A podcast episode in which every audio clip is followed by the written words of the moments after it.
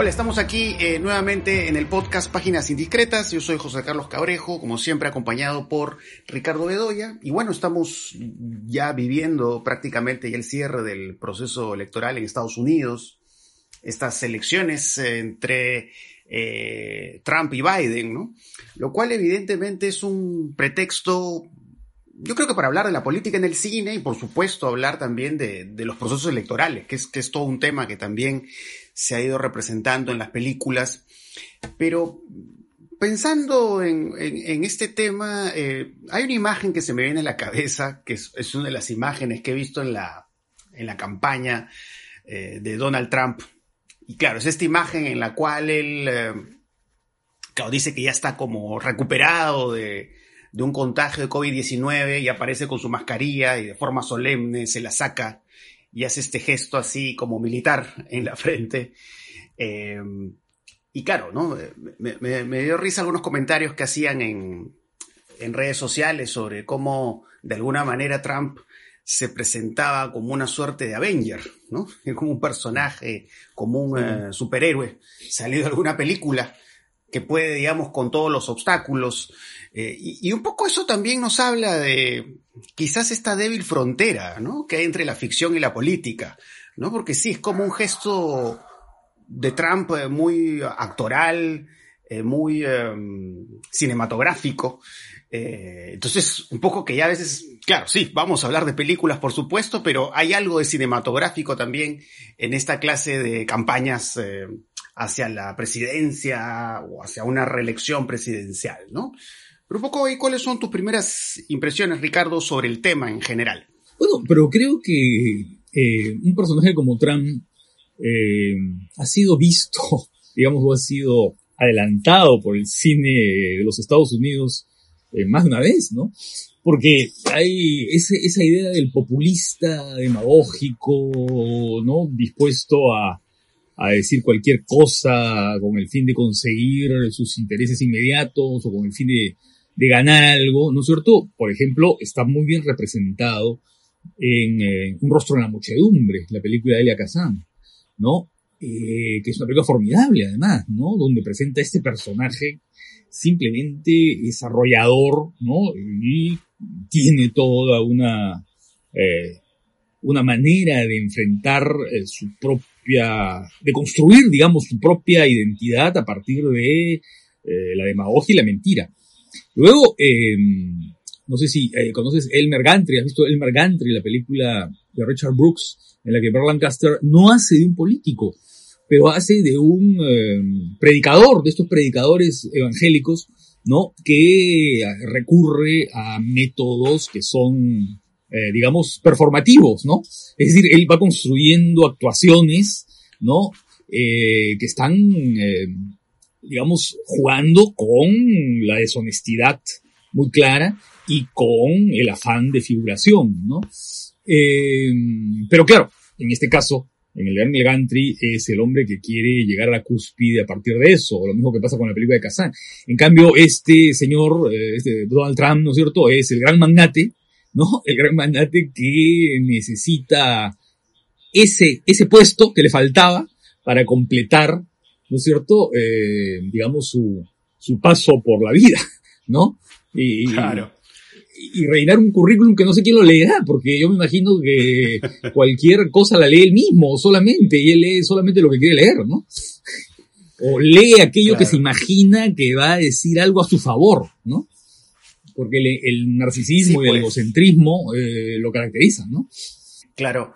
Eh, y sí, pues en realidad hay, otros momentos en toda la carrera de Trump, digamos, vamos a hablar de su presencia audiovisual, ¿no? Pero esto, esta, anécdota que recuerdo ahora, creo que es de la, campaña pasada, que es cuando supuestamente creo que iba a, su, a, sufrir un atentado terrorista, ¿no? Y aparece un tipo así de la nada y se lo lleva a Trump. Y así, ¿no? Eh, digamos, Trump en su carrera política ha ido acumulando estos actos eh, que a mí en lo particular me parecen como cómicos de alguna manera, pero que digamos, pues revelan esta ambición, ¿no? Este deseo por el poder. Eh, y que bueno, un poco también como Trump, eh, bueno, sobre todo en Twitter, en Twitter él es, él es bastante, bastante activo. Eh, y bueno, va dejando marcas de, las cosas que se le, se le ocurre, ¿no? Y las cosas que va expresando, ¿no? Eh, pero bueno, en este momento que estamos eh, grabando el podcast, todo hace indicar que Biden va a ganar, ¿no? Imagino que todo se abre a eso. Y, y, va a ser curioso también ver sus reacciones, ¿no? Las reacciones de Trump es algo que me llama realmente mucho la atención. Eh, y un poco eso también nos lleva a quizás algunos temas que hemos conversado antes en el podcast, ¿no? De, estos sujetos poderosos, porque de hecho que Trump encarna eso, ¿no? Es la imagen eh, de un hombre poderoso eh, y, que por supuesto quiere aferrarse a ese poder que en un momento determinado puede tener eh, pero también, claro, esto que mencionabas de lo performativo, yo creo que también habla de ciertas representaciones que ha hecho el cine de, los políticos, de la gente que ha dedicado su vida a la política, y cómo un poco su, relación con las cámaras, eh, pues queda registrada, ¿no? De una manera singular, ¿no? Me estoy acordando un título, eh, que es esta película de, de Ron Howard, ¿no? Que es Frost Nixon, el, Frost Nixon, El Desafío, creo que se llama algo así. Eh, que además es una, esta película de Ron Howard, que probablemente es la película que más me gusta de él, no, no es un director que me guste mucho, no es un mal director, pero digamos que es un director como de fórmula, pero efectivo en lo que hace. Eh, y claro, hay, hay esta, estas entrevistas que le hacen a Nixon, ya cuando Nixon ha salido del, del poder y además, claro, las entrevistas se lo hace este personaje que está dedicado como al mundo del espectáculo, ¿no? Y al cual Nixon eh, subestima, ¿no? Pero que al final igual logra poner al personaje Nixon en aprietos. Y eh, claro, ¿no? En, al final de la película se escucha este comentario sobre el primer plano, ¿no? El primer plano de Nixon, donde se ve, digamos, este gesto de, bueno, no tengo escapatoria, ¿no? Tengo que reconocer los, los, los errores que he cometido, ¿no? Y, y, es eso, ¿no? Un poco también como el, el, el lenguaje audiovisual de alguna manera eh, reduce pues justamente a los políticos a ciertas imágenes, eh, a ciertos instantes, a ciertos gestos. Y creo que esas son las cosas más, más interesantes que, que puede encontrar en esa película, ¿no? Sobre la relación justamente con las pantallas que tienen los políticos.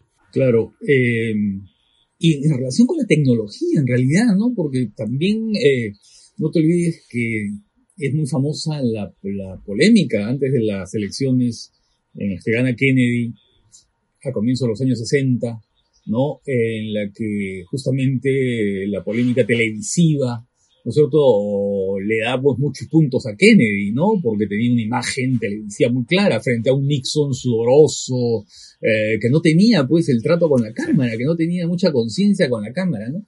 Y es bien interesante eso porque si tú piensas, Nixon luego es este, eh, ese Nixon que había perdido ante las cámaras, ¿no? Frente a Kennedy, también pierde por las famosas grabaciones, ¿no? ¿no? Estas grabaciones que hacía en, la, en, en, el Salón Oval, ¿no? O en un lugar de la Casa Blanca, ¿no? Que eh, luego se vuelven famosas eh, en el caso Watergate, ¿no? Y hay una película sobre eso, además bien interesante, eh, que se llama Honor Secreto, ¿no? De Roy Altman, donde eh, Philip Baker Hall interpreta pues a, a, a un Nixon, a un Nixon realmente trágico, ¿no? trágico porque está enfrentando eh, esa pérdida de credibilidad o de prestigio que él había tratado de construir desde tiempos remotos, ¿no? Porque él viene a ser una especie de asistente del senador McCarthy en la época más horrible y más dura de la Casa de Brujas, anticomunista en los años 50, ¿no? Eh, es bien interesante la imagen de Nixon y la forma en que se ha representado a Nixon en el cine, ¿no? Eh, por ejemplo, la película que hizo Oliver Stone, ¿no? Eh, con Anthony Hopkins. Eh, o, incluso ese Nixon que está en, la, en, las imágenes finales de todos los hombres del presidente, ¿no? La película de Pacula, ¿no? Que es esta, imagen documental de Nixon subiendo al avión, ¿no? Que lo está llevando ya al helicóptero, creo que eso, al, sí, al helicóptero, pero, que lo está, lo está llevando ya en su, en su salida de la Casa Blanca, ¿no? Y de repente hace un gesto, ¿no? Un gesto de saludo, una especie así de chao muy intenso y muy fuerte, ¿no? Que de alguna manera equivale a ese gesto de saludo militar que tú mencionabas antes de Trump, ¿no? Son esos gestos, este, mediáticos, esta especie de iconografía para el, para el, para el futuro, ¿no? Es decir, eh, eh, porque yo me imagino que además eh, Trump cuando hace ese gesto ya tenía informes de inteligencia que les decían que cuáles eran los resultados de estas elecciones, ¿no? O en todo caso se sabía que eran resultados muy ajustados y que esa vinculación suya con el COVID, con la enfermedad, ¿no es cierto?, no le iba a hacer ningún favor, teniendo más de 200.000 muertos en Estados Unidos, ¿no? Entonces, este, eso es interesante, ¿no? Esa relación mediática de, este, de los políticos americanos, ¿no? Con el, con, con los medios en general. Que es una cosa que además, ¿sabes qué cosa, José Carlos? ¿Sabes quién vio muy bien? John Ford. John Ford tiene dos películas eh, sobre las elecciones en la cual la presencia eh, de la prensa es muy importante. ¿No? La primera es un western, que es El hombre que mató a Liberty Balance, o Un tiro en la noche, como se llama, ¿no? Que es esta, en la que ocurre esta, ¿no es cierto? Este, estas elecciones muy particulares, ¿no? En la que se quiere arreglar así, eh, con butifarre pisco, ¿no? eh, así como, como la tradición, la vieja tradición peruana, ¿no? Eh, y la otra película que es absolutamente extraordinaria, que es El último hurra, ¿no? Que es este candidato, que es Spencer Tracy, ¿no? Eh, que es derrotado, que es derrotado, eh, pero hay toda una relación con los medios y su, su vinculación con, con la imagen, con, y claro, en otros tiempos, porque estamos hablando de una película de los años 50, ¿no es cierto? No, no, no, es la misma relación que puede haber, eh, digamos, con los medios ahora. Bueno, y sin muy lejos, Ciudadano Kane. Ciudadano Kane también es una película sobre la ambición del poder, la ambición política y, por supuesto, los medios de comunicación en una época en la que la prensa de masas, digamos, era fundamental, ¿no? Claro. El, caso que menciona Liberty Balance es muy curioso, ¿no? Porque además el, personaje de James Stewart, ¿no? Digamos, al final queda con esta imagen heroica, pero en realidad el héroe en la sombra, el personaje John Wayne, ¿no? Pero habla justamente de eh, poco esta mirada de lo político, que es justamente una mirada que tiene que ver con lo pues con lo teatral, ¿no? Un poco con una imagen que de repente es imagen con la que te quedas, pues no, es la imagen pues que se conduce con las cosas que realmente han ocurrido, ¿no? Y en el caso del Ciudadano Kane, por supuesto, ¿no? Eh, digamos, hay todo este escándalo, digamos, este afer sentimental, ¿no? Que le pasa al personaje de Orson Welles, ¿no? Y que, digamos, lo que va contando es justamente esta, esta progresiva caída del personaje, ¿no? Porque ante todo, pues Ciudadano Kane es, es, es, una de estas grandes películas sobre el poder, ¿no? Sobre el poder que se pierde, ¿no? O sobre la soledad del poder, ¿no? Y que ahí justamente un asunto de proceso electoral es el que lo grafica, ¿no? Eh, pero, eh, sí, dime, dime. No, no, lo que te quería decir es, eh, y además de la película de John Ford, en El hombre que mató a Liberty Balance, hay una especie de prefiguración de las fake news, ¿no? Con la famosa frase del periodista que dice, bueno, cuando hay un conflicto en el oeste, cuando hay un conflicto entre la leyenda y la realidad, se imprime la leyenda, ¿no? Claro. La leyenda prima sobre la verdad, ¿no?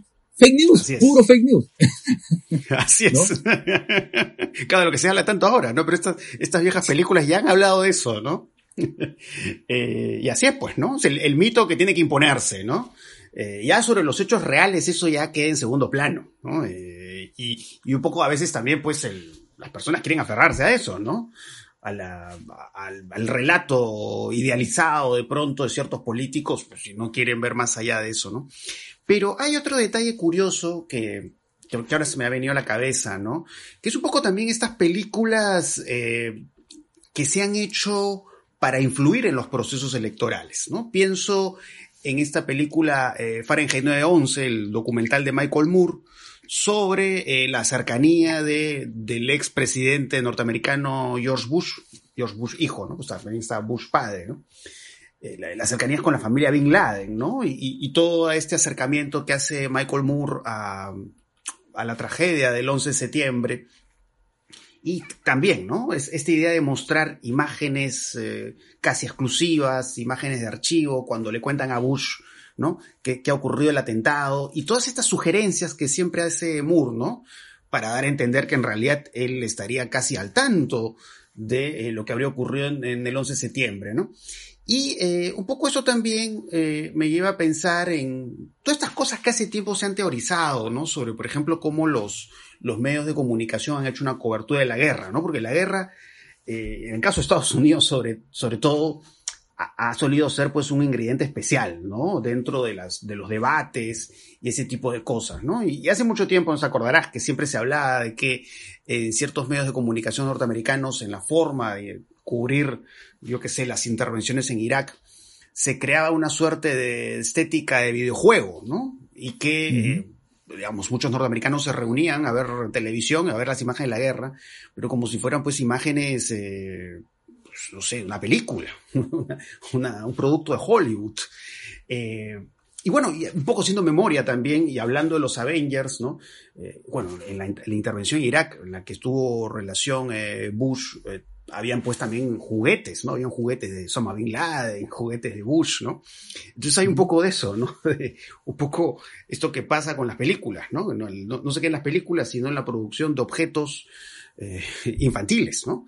Y, hay un poco de eso, ¿no? Hay, hay como un lado lúdico eh, de la guerra, ¿no? Y que eso, digamos, también afecta, por supuesto, la manera en que se hacen estas coberturas, ¿no? Pero recordar el caso de Michael Moore, porque pues Michael Moore es, me parece un personaje eh, muy interesante a comentar, ¿no? Sobre la forma en que eh, sus películas de alguna manera u otra han tratado de, de pronto influir en los procesos electorales, ¿no? Aunque en esa oportunidad fue sin éxito. Igual creo que Bush fue reelegido hasta donde me da la memoria. ¿no? Entonces es un, es un caso curioso también, ¿no? Estas películas que buscan sí. digamos, bueno, persuadir, eh, ¿no? Una, una decisión bueno, electoral. Bueno, pero ahora tenemos dos ejemplos recientes, ¿no? La película esta de El juicio de los siete de Chicago, que tiene Netflix, y Borat, ¿no? El Borat 2, ¿no? Que es evidente, son dos películas que además se han estrenado faltando pocas semanas para eh, han sido lanzadas, digamos, bueno, son estrenos, pues, ¿no? Son estrenos, que pasa que son, eh, yo creo que la categoría de estreno hay que ampliarla, ¿no es cierto?, a otro tipo de lanzamiento, no solamente en las salas, ¿no? Yo creo que eh, son estrenos, eh, digamos, en, a través de plataformas, ¿no? Eh, son dos películas que evidentemente tienen una vinculación con lo que está pasando ahora, sobre todo Bora, ¿no? Bueno, los siete de Chicago es muy claro. Los siete, el juicio de los siete de Chicago es una especie de llamado para enfrentar al enemigo común, ¿no? Es decir, un llamado a eh, un poco a la unión, a la solidaridad, a la, la, la, ¿no es cierto? Para enfrentar a, un enemigo que es eh, que ya sabemos quién es, ¿no? las elecciones eh, que, ya venían. Y luego eh, Borat eh, simplemente es un es un proyecto para destruir un poco vía el ridículo a algunos personajes reales, notorios. Y yo creo que este, este alcalde de Nueva York, que fue alcalde, eh, fue alcalde de Nueva York, este, Giuliani, que ahora es pues, abogado de Trump, queda muy mal parado en la película, ¿no? Queda muy mal parado en la película, ¿no? Y además uno no puede entender cómo es posible que Giuliani no se haya dado cuenta de que eso que tenía al frente era una, una broma grotesca, ¿no? Es increíble, de verdad. que le estaban tomando el pelo de la, peor manera y él un poco como que sigue el juego, ¿no? Pero si es de la gente que está en la Casa Blanca ahora, es, es preocupante, ¿no? O sea... Claro. Sí, justo hablando de eso, ¿no? Porque claro, eh, sí, pues, ¿no? No, no, no sé cómo describir eso, ¿no? ¿no? Entiendo cómo puede pasar algo así, ¿no? Aunque claro, poco viendo estas películas de, estas películas con Sasha Baron Cohen, ¿no? Hay esta película Bruno, ¿no? Que él hace de un, eh, creo que hace un tipo como experto en modas, creo, ¿no? Pero igual es el mismo juego de Borat, ¿no? Que él hace un personaje e interactúa con gente de la realidad, ¿no? Eh, y le toma el pelo, pues, a gente metida el mundo de la política, ¿no? Dirigentes importantes, ¿no? pero pues sí es, es sorprendente eh, lo, que, lo que se ve en estas películas, ¿no? Y, y, bueno, y de hecho que en el cine peruano también ha habido pues una preocupación por estos asuntos, ¿no? Eh, sea por pe personajes políticos que están de salida o, eh, bueno, políticos en general, ¿no? Bueno, esta película de Velarde, ¿no? Que es el, el candidato Claro. ¿no? Que es que como una comedia así más televisiva, ¿no? Un poco eh, recoge ahí los, los tics y las muecas de los cómicos, ¿no? Cuando tradicionalmente pues, han, han imitado estos políticos peruanos, ¿no? Claro. Eh, Eh, pero bueno, está de pronto eh, Ojos que no ven de Lombardi, ¿no? Que habla pues Claro. del proceso de caída de todo un gobierno, que es el gobierno de Alberto Fujimori, ¿no? Como los últimos aletazos de estos personajes que están metidos en toda esta red de corrupción. Claro. Ahora, eh, hay una película que ahora casi no se la recuerda, ¿no? Porque no se puede ver hace años, no sé si por ahí esté en, en- en- en fragmentos en YouTube o no sé, pero que es la película que hizo José Carlos Guayhuaca, ¿no? Profesión Detective. Profesión Detective eh, tiene, como, ¿no? El telón de fondo de eh, las elecciones internas de un partido político, ¿no? Y el pleito que hay entre los dos candidatos que están disputando, eh, los- ¿no es cierto?, el ser candidato a la presidencia. Eh, y claro, eh, en esa época, en la época en que se hizo la película, ¿no? Todavía estaba fresco un problema que había tenido una- un, un lío muy fuerte entre dos candidatos, dos, ¿no es cierto?, dentro de un partido político peruano, para las elecciones del año 80, ¿no? Eh, para las elecciones que ganó Belaúnde, ¿no? Eh, y creo que esa película, por ejemplo, eh, trata ese tema y lo hace con referencias muy claras a la política peruana, eh, muy identificable, ¿ah? Muy identificable, profesión detective, que es una interesante de Guayhuaca, ¿no? Luego, eh, sí, pues hay, hay, hay- bueno, creo que hay otras películas que han de, alguna manera tratado el tema político, incluso algunas películas que lo hacen, bueno, de un modo, si tú quieres, mucho más libre, eh, películas que no han llegado a las salas de, cine, ¿no? Eh, eh, películas que hechas de manera independiente, ¿no? Retomando, por ejemplo, metraje encontrado, ¿no? Metraje encontrado, en fin. Eh, lo ha trabajado hoy, por ejemplo, ¿no? En fin, hay algunos cineastas que han trabajado metraje encontrado sobre eh, material político, ¿no? Claro. Y bueno, de hecho que está esta película más reciente, Caiga quien caiga, que habla también del, del proceso de caída del gobierno de Alberto Fujimori, bueno, centrándose en la figura de la investigación, ¿no? La investigación a Claro. Vladimiro Montesinos, pero un poco hablando de Montesinos eh, y de, digamos, personajes que son elegidos de pronto de manera sospechosa, ¿no? Y un poco recordando este asunto de los Vladivideos, un poco eso también nos lleva a esta idea también de las imágenes que son imágenes que pueden traerse abajo un gobierno o, pueden traerse abajo a un personaje eh, reelegido, como fue el caso de Alberto Fujimori. Eh, y bueno, ¿no? Eh, Tenemos este personaje Montesinos que en realidad, ya de por sí los videos me pareció un personaje sumamente cinematográfico. Eh, poco, poco me hace recordar también los, esto que se le llama el pacto fáustico, ¿no? Este personaje que te ofrece toda una serie de beneficios, pues, a cambio de ciertos favores, ¿no? En, en esa época, pues, los favores a, al gobierno de Alberto Fujimori y, y a todo el poder implantado que tenía, pues, Montesinos, ¿no? Y esta idea, pues, de grabar, de registrar todo, pero que al final eso es justamente lo que se convierte, pues, en, en esa imagen, ¿no? Esa imagen tan simple, ¿no? pero a la vez tan poderosa como eh, hacer caer pues a un gobierno, ¿no? Y en lo particular creo que estos live videos me parecen más interesantes, ¿no? Hasta ahora de lo que se ha podido ver, digamos, en, en el campo de la ficción, ¿no? Sobre lo que, lo que fue la participación de Montesinos en el gobierno de Alberto Fujimori. Son audiovisuales de dispositivo, ¿no? Ajá. Porque en realidad, este, tú ves ahí como, incluso uno de ellos, tú ves al, al director, al meter en escena, ¿no es cierto? Que se acerca a la, a la cámara y hace un gesto con el ojo como diciendo, miren, miren lo que viene.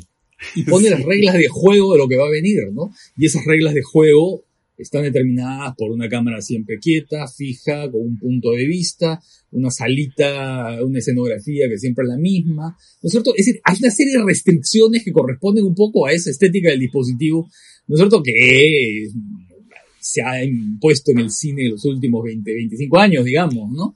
Es decir, estas, estas reglas autoimpuestas por el realizador para eh, excluir determinados elementos de tratamiento, ¿no es cierto? Y centrarse en determinadas normas eh, eh, reglas fijas, ¿no? Reglas fijas de lo que va a ser la película, ¿no? Y eso es un poco lo que hace Montesinos, ¿no? Entonces son esos audiovisuales de un dispositivo absolutamente fijo, ¿no? Sí. Y bueno, y claro. Como, fue es como los, este, est- estos documentales de, de Pardón, ¿no? Gerard de Pardón, ¿no? La cámara Claro. fija y justamente para registrar estos personajes eh, que se quiebran, ¿no? Que están metidos pues en cosas oscuras, en, bueno, en el caso de Pardón pues estos personajes metidos como en delitos eh, menores, ¿no? Pero acá sí son delitos mayores, ¿no? Y, Sí, y sí. esa cámara fija y a la vez como un poco fría, de repente una cámara que parece como clínica, eh, es la que pues revela, digamos, todo este, este sistema, ¿no? Claro. Y en el caso de Perdón, eh, que son películas apasionantes, ¿no? Eh, las que hacen en los hospitales de urgencias, en los juzgados esos de primera instancia, en la comisaría, ¿no? Y cómo la cámara, simplemente por el hecho de estar ahí, va descubriendo eh, cosas extraordinarias, ¿no? Eh, por ejemplo, la película que tiene sobre la comisaría de París, ¿no? Hay un momento en que llevan a un, a un inmigrante, ¿no? Africano, ¿no? Y, y simplemente hay un gesto del policía como que va a agarrarlo, ¿no? O sea, acerca la mano como para, para, para atraerlo hacia él, ¿no? Como una forma de, de atraparlo, ¿no? Y cuando está acercando la mano, la quita, la quita con un gesto de asco, como diciendo yo a este no lo agarro. Pero es, mira, es simplemente eso que está registrado por la cámara, es un gesto mínimo que te abre, que te da toda una visión eh, realmente de, de, no sé, pues, de lo que es, ¿no es cierto?, una sociedad excluyente, ¿no? Excluyente y racista, ¿no? Es bien interesante de Pardón por todo lo que va descubriendo a partir de una mirada quieta, fija, ¿no? Claro, sí, no necesita mover la cámara además para hacer estos retratos tan humanos, ¿no? Porque ahí, digamos, va, va captando cosas muy complejas de estos personajes, Sí, ¿no? Muy complejas. Y, y basta con tener la cámara fija, ¿no? Y, y creo que de alguna manera Pontesinos a su modo lo ha logrado en estos videos, ¿no? Es Pero todo claro, lo contrario, es lo contrario a Michael Moore. Todo lo contrario a Michael Moore. Sí, sí, ¿no? que necesita subrayar con plumón rojo cada una de sus, ¿no? De sus afirmaciones. Claro, ¿no? Y, Aquí eh, nada. Sí, pues. Y este, bueno, ya como comentario final, lo que quería decir es que, bueno, ¿no? Hablando de Montesinos y su obsesión con la imagen, ¿no? Y, y una imagen que, por supuesto, tiene que ver con el asunto de la política, las elecciones, ¿no? Estoy recordando un título como eh, Videofilia y otros síndromes virales de Juan Daniel Molero, ¿no? Que además es una película en la cual se van repitiendo imágenes de los videos, ¿no?